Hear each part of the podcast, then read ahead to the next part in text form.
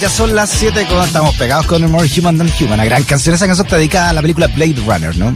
Lo, la iniciación, ¿no? La niña es una película porno de 1982 que puso ahí los grandes de White Zombie.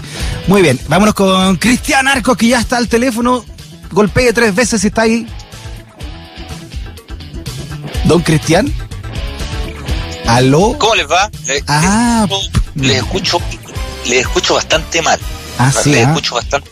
Sí, un chicharreo así medio, medio complicado. Ojalá que Ya, vaya mire, mejorando la comunicación. Vamos a, mm, vamos a llamarlo de vuelta, ¿no? Así que corte nomás, lo vamos a llamar de vuelta, vamos a mandar las señales eh, correspondientes porque vamos, tenemos que hablar, de, por supuesto, de eh, todo lo que va a ser, ¿no? La previa, al menos, del partido de la selección contra Bolivia, hoy 22 horas, que transmiten los secos del VAR y que también marca eh, el debut, ¿no? De Martín Lazarte a cargo de la selección nacional, un partido que se ha dicho, ¿no? Como grandes partidos de estos de, de- de prueba, además con un rival débil dentro de lo que es el, es el concierto sudamericano como es Bolivia, que está último, al menos en la clasificatoria. Ahora sí, Cristian, ¿cómo escucha? Fuerte y claro. Perfecto. Ya. Ahí Oiga, me... preparándonos ya en un ratito más empezar a, a- a comentar ese ese partido a las 10 de la noche, que es la, el debut de Martín Lazarte como técnico de, de la selección de la selección chilena. Claro, son estos partidos previos que comúnmente hacen muchos cambios de jugadores, pero ahora en pandemia puede ser aún más. Capaz que cambien hasta la entrenadora. ¿eh? no sería raro, ¿ah? No sería raro. Hay algunos pesados dijeron que era una vez entrar hasta Cristian Barra, ¿no? Como le dijimos el otro día. Bueno, para todo. No, no, no, no. Que pero Cristian- sería- a Cristian Barra lo mandaron a sacar el, el buque allá del canal de Suez. Ah, lo, pidieron, bueno. lo pidieron prestado. Sí, claro. Eh, Prestado sí, ¿eh? tienes que devolverlo. No, claro, No, supuesto. eh, eh, es un partido con... Lo hemos comentado en la semana, yo creo que acá importa más bien cómo reaccionan algunos algunos jugadores a sus primeros partidos, ver ciertos elementos de funcionamiento, tratar de traducir un poco lo que quiere el entrenador, ya desde la formación, en términos esquemáticos, uno dice quizás los esquemas vayan por ese por ese lado, eh, mucho más que el, que el resultado mismo del, del partido, porque Ajá. además cuando empiezan una serie de, de muchos cambios, el juego también se desvirtúa, ¿no? Pierde continuidad y, y de pronto cuesta mucho más hacer análisis más más, más globales, pero Mm. eh, a ver, está, está confirmada la formación, de hecho, Chile, Ajá, la formación inicial, la formación inicial, Chile va a jugar con Bravo al arco, va a jugar con Daniel González, que es un chico de Santiago Wander, que es zaguero central, pero como no hay lateral derecho, va a jugar él de lateral derecho, eh, Gary Medel con Sebastián Vegas, eh, Jan Bosellur va a jugar por, por la izquierda, eh, va a estar eh, eh, Pablo Galdames, el jugador de Vélez,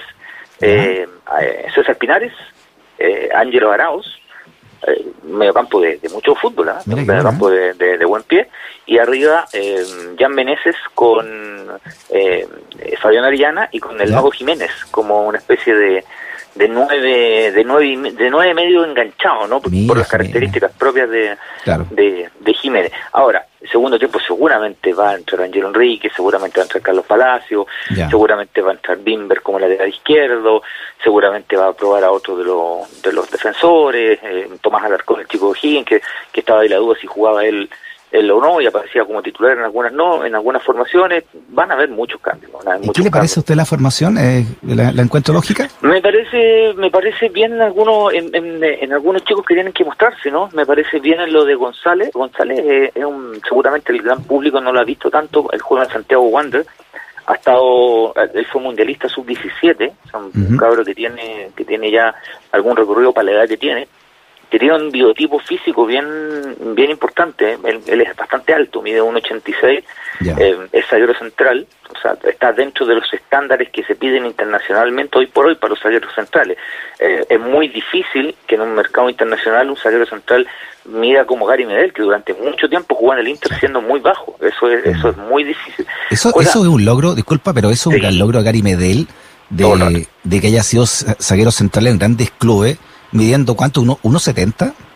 Sí, que debe andar por ahí. Es un poquito, es un poquito más alto que Alexis. Alexis mide un metro sesenta y ocho. Estar entre un metro setenta, metro setenta y dos, pero no más que eso. ¿eh? No, no, no, O sea, no más que eso. imagínate la guapesa de Gary Medel para que lo hayan dejado de central, ¿no? Con esa Claro. estatura. Claro, o fútbol. sea, eh, él tenía y tiene un cabecea muy bien Gary Medel, pese a que es muy bajo, él cabecea muy bien, tiene un gran rechazo, tiene un gran brinco, pero pero hay cosas que, que van más allá del empuje que le coloque, ¿no? O sea, un, delantero grandote te recibe la pelota de espalda y no tenés cómo moverlo, y ahí sí es un mérito de Medel, ¿no? De, de, de, de, jugar, de ser rápido, de intuir, de ser mañoso, de, de de, anticipar la jugada sobre todo. Claro, hoy día ya no tiene la misma explosión que tenía antes, pero Gary Medel jugó en el Sevilla y en el Inter. O sea, imagínate, imagínate, ya, tú soy delantero y recibís de espalda la pelota y tenés que darte vuelta y sabéis que detrás te va a marcar Gary Medel. No, le pasa, le paso la pelota. le paso la pelota y le digo no me haga nada. No, la pelota, las canilleras, le vas a las medias, no, no, me haga nada. Cambio. No.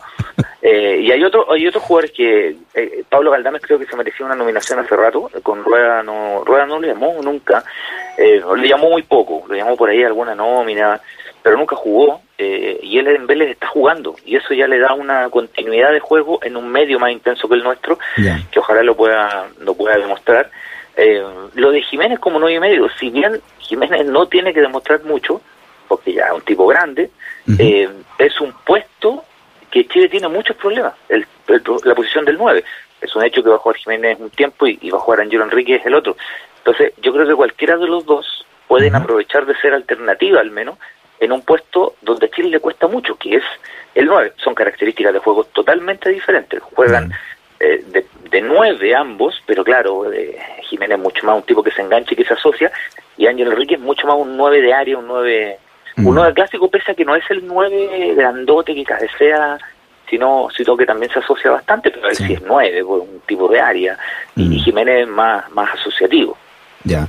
Me, gusta lo puntual ver a, a Angelo Enrique en esta selección nuevamente, ¿no? Porque ahora viene de una especie de revival, ojalá que también se traduzca en, la selección. Me gusta Araos también porque creo que se fue verde de acá, ¿no? Se fue, lo, lo, cortaron verde, como decimos en el campo, ¿verdad? sí, Sí, ese es otro nombre importante. Eh, qué, lástima que él no esté jugando tanto porque eh, es, eh, Arado es bueno, bueno, es bueno con ganas en un puesto donde Chile tampoco tiene mucho, muchos jugadores. Eh, volantes centrales tenemos montones, zagueros centrales tenemos montones, lateral no tenemos montones, pero lateral derecho hay, dos o tres, y el mm. lateral izquierdo falta, el lateral izquierdo todavía no, no se resuelve. Eh, y, claro, el jugador de salida eh, a Chile le cuesta encontrar y Arauz tiene todas las condiciones. Y lo único que no tiene Arauz es continuidad, pero tiene todas las condiciones. Eh, fíjate que hoy va a haber un, un, homenaje que yo lo he puesto muy bonito, ¿no? me enteré hoy día. Claudio Bravo va a jugar con la camiseta número 22. Mm. y va a jugar con la 22 porque es el número que usaba el Gato Ben, que falleció hace hace poco eh, y de una u otra manera la selección le va a hacer un, un homenaje. Entiendo que va a jugar con la 22 con un diseño de camiseta medio antiguo, ¿no? Como para homenajear. Sí, es un gesto, además, eh, me parece bien acotado, ¿no? Esta cosa tan tan como popular, o sea, esta cosa como como tan, claro, como tan histriónica. Me parece un detalle muy futbolero y un gesto bien eh, bien bonito de, de Claudio Bravo en el, en el partido de hoy día. Es bonito porque además Claudio Bravo ni nacía el 82. Claro, sí, claro. O sea, él siempre ha dicho que él es de la generación del Condor Roja, ¿no? Eh, y el Gato Ben es justo una generación antes de la de la Condor Roja. Si bien compartieron mm. arco, los mejores años del Gato Ben, que es la década entre el 76 y el 82, donde el Gato Ben era crack, pero absoluto, y fue por el Mundial, fue subcampeón de América, en Chile fue campeón dos o tres veces, Bravo no los vio, o sea, no, no, no, lo, no los vio. Entonces, eh, esa, esos gestos de memoria siempre eh, ayudan mucho a construir futuro también, ¿no? o sea, mm, ahí hay una cosa eh, que se aplica para todas las esferas, ¿no? Sí, a propósito del talento versus la, el, el, tamaño, ¿no? Que hablábamos con, con Karim Edel como central. Osven, Osven no era una persona de los arqueros de ahora de en un metro noventa mínimo, ¿no? Era la estatura básicamente normal para un chileno, y al igual que el Condor Roja. Sí, eh, ambos estaban en el metro 77, metro 77 medía el Gato me acuerdo cuando falleció buscamos la, el dato, por eso lo recuerdo bien, y el Condor Roja era un poquito más alto, metro 78. esas medidas están siempre pichicateadas, o sea, le ponen 3 centímetros más, 4 centímetros más. Eh, eh, el, el, gato tenía esta esta cosa que, que lo comentamos cuando él falleció, ¿no? Esta cosa de el tipo parecía que tapaba el arco entero, pese a que no era tan grande, parecía más grande. Eh, era increíblemente plástico, ¿no? Eh, el, apodo del gato le encajaba por todos lados, por los bigotes, por la cara y por lo, las maneras de que tenía él de, de, volar. O sea, era, era un arquero eh, muy elegante, ¿no? Para, para jugar. Fíjate que el mismo Claudio Bravo, que es bastante más alto, Bravo debe estar en el metro ochenta y cuatro, por ahí, tampoco es de los arqueros más altos de Europa. Ahí sí que en el puesto de arquero en Europa ahí sí que si no medís más de un metro noventa hoy día no jugáis en primera línea. O sea, de hecho, acuérdese que cuando, cuando se fue al Manchester puntualmente, eh, fue tema esa cuestión. ¿Cómo, ¿cómo contrataba a un arquero tan chico? Claro, porque además antes jugaba Joe Hart, que, que medía casi dos metros, ¿no? El problema de Joe Hart es que no atajaba nada, pero, pero medía casi, casi, casi dos metros. Pero los buenos arqueros, los grandes arqueros europeos, Neuer, eh, bueno, Buffon ya es un veterano, pero eh, Oblak, el arquero del Atlético de Madrid, Donnarumma, el arquero del Milan, están en el metro 92, metro 93 para arriba, todos, ¿no? Neuer un metro 96, o sea, son unos obeliscos, ¿no? Eh, acá, todavía nos falta un poco para para eso, y cuando digo acá es prácticamente en Sudamérica, ¿no? En Argentina, quizás Hito Romero me dio un metro noventa, eh, pero tampoco Vida, el arquero brasileño, ¿se acuerdan? Que era muy alto, Alison Becker, digamos, pero pero costó, ¿no? Costó, yo me, acuerdo de una época en que había arquero de frentón chico, o sea, eso hoy día en el fútbol del primer mundo ya, ya no... Claro, y también se acabó esa, esa, ¿se acuerdan esos arqueros que eran pailones y le hacían los goles por abajo? Pero ya los arqueros llegan a todas ahora, ¿no? No, llegan a todas, claro, claro, era la típica, el, el, el grandote pégale por abajo porque le cuesta llegar abajo. Claro. No, pues ya Courtois, otro más que me faltó de los dos metros 90. Courtois le dirá ahí una pelota de tenis y la caja. Digamos, o sea, claro. Casi les hizo millonario haciendo goles así a los, a los arqueros pailones. Millonario, no, no millonario. Le tiraba la pelota por debajo, no debajo las piernas y todo. Era no. Era bueno, era bueno, era bueno que ya. Muy bien. Ya entonces a 22 horas eh, transmiten Secos del Bar acá en la 94.5. Sí, señor. Secos del Bar para el debut de del equipo de, Martín Lazarte. Lo esperaremos con una cervecita como corresponde. Bien Oiga, eh, comienza la Fórmula 1, Marcelo Alvarado debe estar dando vuelta en círculo. No, entonces, llama. Dicen que hoy fue con su, con su enterito, dicen que hoy anda con su con su enterito y su casco, ¿no? Eh, porque para él este fin de semana es, es, distinto, ¿no? Se puso el enterito y el jockey. Sí, sí, sí, sí. Eh, arranca la, la Fórmula 1 en Bahrein, eh, circuito nocturno. ¿eh? Es chulo esto del circuito nocturno. Eh, serán 23 eh, en la agenda, por lo menos, ¿no? 23 grandes premios. Y con la posibilidad de 24, porque está pendiente el Gran Premio de China. Todo esto pensando en el mejor de los escenarios. ¿Te acuerdas que el año pasado, como todo el mundo, la, la Fórmula 1 también se tuvo que suspender y después cuando volvió se apretó el calendario y se y se registraron una serie de competencias en muy poquito en muy poquito rato claro. y eh, nada pues una, una fiesta enorme se, se marca además la posibilidad de que Hamilton si es campeón este año supera el récord de Schumacher que lo empató, lo igualó con, siete títulos mundiales en, la temporada pasada, superó, recordemos, el récord que tenía en pole position y en grandes premios ganados, y, y e igualó el de los campeonatos mundiales con siete. Eh, además, eh, en términos ya de como de figuras, ¿no? Aparte de que están varios campeones del mundo en competencia todavía, vuelve Fernando Alonso, ¿no? El, el, el, español, que también fue campeón del mundo, que estuvo un par de un par de años, ya varios años compitiendo en otra en otras categorías, vuelve al equipo de Renault, que, se, que ahora se llama Alpine. ¿Ah? ah le cambiaron el, el, nombre. ¿Y mm. sabes qué? Compite Mick Schumacher, que es el hijo de, de Michael Schumacher. Mm. Eh, compite ahí también en este año, será su primera temporada en, Fórmula 1. No me acuerdo del nombre de la de Mick Schumacher. Voy a, Marcelo debe tener el póster en la casa. Sí, no, lo debe, lo debe, lo debe tener. ¿Para qué, voy a, ¿Para qué te voy a mentir? Lo voy a buscar. Mientras, mientras hablamos, 22 años tiene Schumacher. En Haas, me la me acaba de decir al tiro, en Haas. Qué grande. Eh, ¿Qué son las paltas Haas? No, bueno, por el precio puede ser. pues, pues, con, con, con dos kilopaltas te compré un auto Fórmula 1 y hoy por hoy, ¿ya? Oye, pero yo me le puso Lucas la, la acá. Claro, el, el eh, ¿qué te iba a decir? va, va, a correr, tú sabes que lo, los pilotos eh, corren con una sigla, ¿no? Con la sigla con, con su con sus iniciales. Eh, Y Michael, eh, Mick Schumacher, el hijo, va a correr con las mismas siglas de su padre, que es la, MC, mm. eh, MSC, MSC, claro, uno se llama Mike y otro se llama Mick. Entonces hay toda una cosa media simbólica también ahí respecto a, a este heredero, ¿no? Eh, obviamente uno no está esperando que sea campeón del mundo al tiro, mm. ni, ni, ni, mucho menos, porque no debe ser fácil ser hijo de Schumacher y competir en el mismo deporte. Esa sí que es presión, ¿ah? Como, no sé, como si el hijo de Tiger Goose se dedicara al golf o los hijos de Pelé nunca se dedicaban a jugar fútbol. Había uno que era arquero. Había un arquero, Ediño, sí, Ediño. Era, la, presión, la comparación odiosa. Eh, sí, terrible. Bueno, Jordi Cruyff, ¿se acuerdan? Un jugador que era, era malo, mm. sí, malo, malo con ganas. Eh, claro, si te llamáis así, mejor dedícate a Pero era malo, pero el papá lo ponía igual, porque él era entrenador. es que era buen en Barcelona. sí, es que, es que Johan era buen padre. Lo ponía, lo ponía igual. Le tenía fe. Le tenía, le tenía fe. Sí, no, no es, no es no es, no es bueno, digamos, por lo menos aguantar esa, esa presión. Igual hay algunos hijos de famosillos que, que han sido muy buenos, y pero pero en general no no de famosos tan tan tan grandes mm, ¿ah?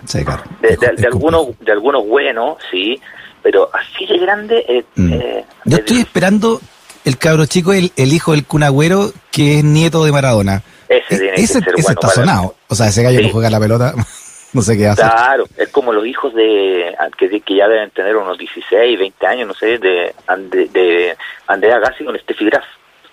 de veras. Bueno, claro. tienen que ser, o sea, algo, algo de. Algo tienen que sacar, Alguna cosita, no sé.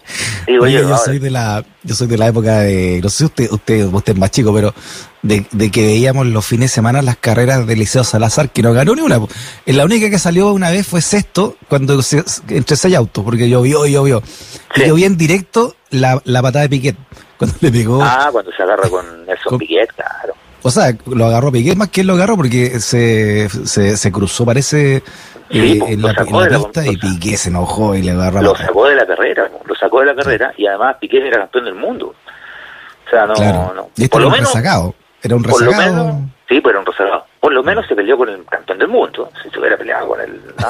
décimo, hubiera sido medio... Claro, por último la chuleta, la chuleta se la dio el campeón del mundo. Por último se la dio el campeón del mundo. Bueno, Eliseo después contaban en entrevistas que ellos tenían buena relación, ¿no? Sudamericanos dentro del circuito, evidentemente Piqué era una estrella, eh, y, él, y él lo trataba también como una estrella, pero pero que tenían buena onda, que Piqué era muy generoso con él y todo eso, que tenían buena onda y que bueno, mm. cuando estáis corriendo evidentemente sí. a Piqué lo que le importaba era que lo hayan sacado de la claro, de, de carrera, digamos, claro.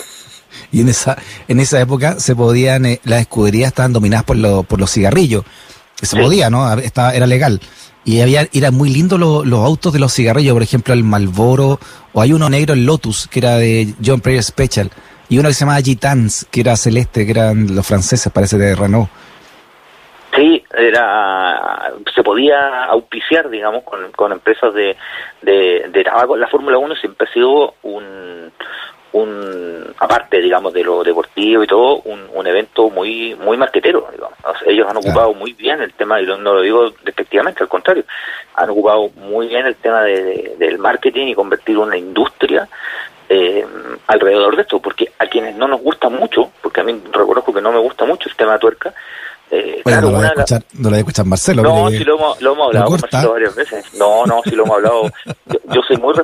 Lo digo como un halago. O sea, yo, yo lo digo como un halago que, que se convierta en una industria así de grande. Mm porque a quienes no nos gusta, yo digo, se entretiene en el buen que arriba del auto, digamos. O sea, el, el, resto no, no, no mucho, pero, pero, pero efectivamente tiene eh, eh, una industria gigante, sí. se mueve por todo el mundo, un montón de, de, de digamos, de, de, adherentes, de fanáticos, sí, harto, ¿eh? de conocedores, eh, revistas especializadas, medios especializados, no, es una cuestión sí. gigante, gigante, yo, y que se ha ido renovando además, no es fácil. Sí, yo, yo, tampoco le encuentro ni una gracia. Pero Marcelo lo puso en la pauta, así que tenemos que decirlo. No, Comienza sí, la, la, Fórmula 1. Sí, no, entonces no meterle ahí Fórmula 1 con todo. ¿Ah? Muy bien. ¿Qué pasa hoy día, hace 48 años, para cerrar con la efeméride del día Don Cristian Arcos? Sí, habíamos, habíamos hablado de a la pasadita de Carlos Caselli, ¿no? Eh, oh, grande eh, Caselli. Eh, un enorme, un enorme oh. futbolista. Eh, el domingo, en rigor, se cumple un, un, aniversario más de esto, estos goles los marcamos en el fondo para, para homenajear a algunos jugadores, ¿no? Uh -huh. Yo crecí escuchando esta, esta historia y después, bueno, uno ya reporteando la puede reconstruir, ¿no? Y, ver qué tanto es de mito y qué tanto es, eh, es verdad. Un 28 de, marzo del año 73, Colo Colo le ganó a Emelec por Copa Libertadores mm. por 5 goles a 1. Mm. Eh, era el Colo Colo que termina jugando la primera final de Copa Libertadores para, para un equipo chileno y en donde Caselli era eh, el mejor jugador en un equipo de muy buenos jugadores, ¿no? Eh, y ese ese día eh, él anota el famoso gol del se pasó, se pasó, mm.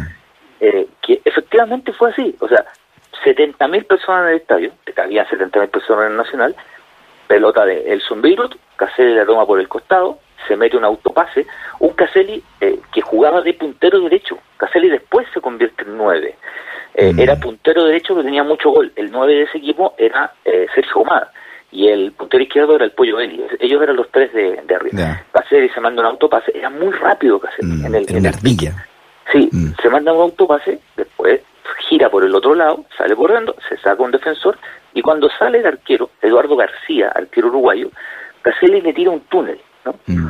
Le tira un túnel y le hace el túnel. El arquero se da vuelta y le tira flor de hachazo que no le pega. menos mal. Menos mal lo, no, lo manda, pero nada, lo manda, pero al pilucho del Estado Nacional.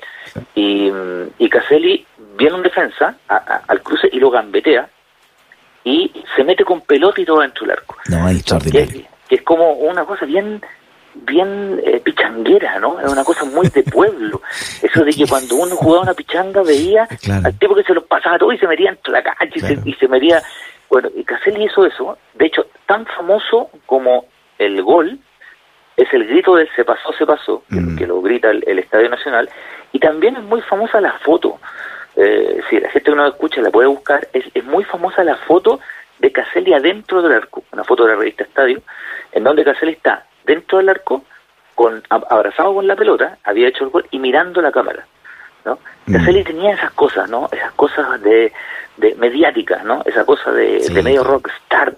Tú, tú sabes eh, que, que en, la, en la historia de la farándula en Chile, Caselli es el primero, el primer eh, futbolista que se que trasciende de la cancha al, a la farándula, ¿no? Porque era, bueno, era un era niño bonito de, la, de, de, esa época como ídolo de Colo Colo de la selección y comienza también a tener relaciones, por ejemplo, con, con, la, con, las chicas de música libre que era la contrapartida, digamos, de efervescente desde el mundo de la moda, si tú quieres, o de, o de la música, ¿no? En ese momento, el fenómeno mediático de la televisión chilena. Sí, claro. Caselli tiene, eh, yo creo que es de, de, los primeros que entiende el, concepto de, ídolo mediático, ¿no? De ídolo, de, ídolo de, de, que tan, aparte de jugar bien, eh, él, maneja muy bien todavía, ¿no? Maneja muy bien el tema de, lo, de los medios de comunicación, incluso haciendo cuestiones que otras personas no, no se atreverían a hacer, ¿no? Caselli no tiene, no tiene mucho pudor así como a, como a quedar mal o al ridículo incluso, ¿no? Lo digo muy respetuosamente, Caselli lo hace nomás, no, no le importa, no le importa mucho. Una vez conversando con él me decía que este se pasó, se pasó, en rigor es el segundo se pasó, se pasó. Ah, porque un par de semanas antes, Caselli le anota un gol a Unión Española también por Copa Libertadores. Según Caselli, según Caselli, ese es el gol más lindo que él hizo ah, en su carrera. ese. ese no lo he eh, visto. Eh, ¿Está en YouTube? Sí, claro, ese es Caselli, ah. puede estar por Caselli, una española, Copa Libertadores 73. Y es un partido que, que Colo Colo también gana por muchos goles, no acuerdo si es 5-0, 4-0. Y él toma una pelota desde la salida del córner y se va en diagonal, ¿no? Y, ahí, en ese gol, efectivamente yo coincido con él, claro, que él lo hizo, la gracia, eh, yo creo que también es un gol mejor porque se saca más jugadores y la diferencia es que él se va en diagonal hacia el otro lado y define de revés, ¿no? Mm. Ante la salida del arquero. No se saca el arquero dos veces, ni mete el túnel, pero la jugada parte mucho más atrás eh, y hace una pared con, con el negro más, hace una pared con el negro más que es, que es increíble, ¿no? Según Caselli, eh, ese es el, esa es la primera vez que el Estadio Nacional, en el caso de él, grita el, el se pasó, se pasó para, para una de, su, de sus definiciones. Yo, yo creo que usted lo define bien cuando, cuando habla de Caselli como pichanguero, porque eh, tenía ese fútbol de barrio, ¿no? Y además tenía una frialdad increíble para definir. Era impresionante. Sí, Caselli tenía para las nuevas generaciones un estilo. A ver, yo de pronto eh, era mucho más nueve, ¿no? Pero eh, eh, tiene algunas cositas de Alexis, ¿no? Esta cosa de meterle un caño, si viene un, si viene un grandote le tiráis un caño, ¿ah? no, no le no le así, no vaya el choque. Mm. Tenía estas cosas. Eh, ¿Sabes qué? Y eso también lo hablé con él una vez. Eh, Caselli me decía que el jugador que él ha visto que más se parece a él en estilo de jugar es el Kun Agüero. Ah, sí, ¿eh? él, eh, eh, él, dice que, que, él ve al Kun Agüero y dice, este bueno, se parece como juega yo. Eh, y, y, efectivamente tiene tiene alguna algunas cosas en un mundo más globalizado y en equipos más grandes, llegó al mm. Manchester City y todo, pero tenía esta cosa, esta cosa media de potrero, ¿no? Esta mm. cosa media de barrio de si te salen dos centrales le metís la pelota entre medio, los dos tratáis de pasar entre medio, esta cosa media ingeniosa que tiene que tiene el fútbol, ¿no? La, la gambeta, el freno, eh, nunca te mm. definía pegándole un pelotazo al arquero, por ejemplo. Se sacaba al arquero. yo, yo empecé, eh, Cristiana, a ir al estadio como niño con mi tío Carlos, se lo he contado, ¿no? Mi tío Carlos, que, que gracias a él soy de la U y me gusta el rock. El hermano menor de mi mamá. Era muy menor de mi mamá. Y él me llevó al estadio, tenía, no sé, 7, 8 años. O sea, cuando yo fui al estadio, este Colo Colo que usted me habla era el Colo Colo del momento, ¿no? En el año 76, 75. Y, y eran, eh, eran goleadas contra la U. o sea, Caselli nos vacunaba todos los partidos contra la U. O sea, la agarraba Caselli y en la barra la U sabíamos que venía el gol. Sí, no, era, era, un, era un jugador eh, era un jugador fabuloso, no era un, era un, era un futbolista fabuloso, no, no, no era tan alto, eh, era de hecho bastante bajo de estatura, pese a eso tiene un par de goles de, de cabeza. Si uno tuviera que buscarle alguna cosa, algún defecto a, a Caselli futbolístico, eh, bueno, aparte de los penales, que ya es una cosa media traumática, eh, no, no, le, no pegaba mucho de fuera del área, tiene pocos goles de fuera del área, tiene algunos, pero no, no era un, un, un, tipo que le pegara tanto de, de, distancia. Pero, pero entrando al área, el mm. tipo te definía como no, visto pocos, visto pocos en, mm. en Chile, y tenía esta característica que hemos comentado que tienen algunos jugadores de, de que metía, metía puros goles bonitos, hacer ese puros goles bonitos.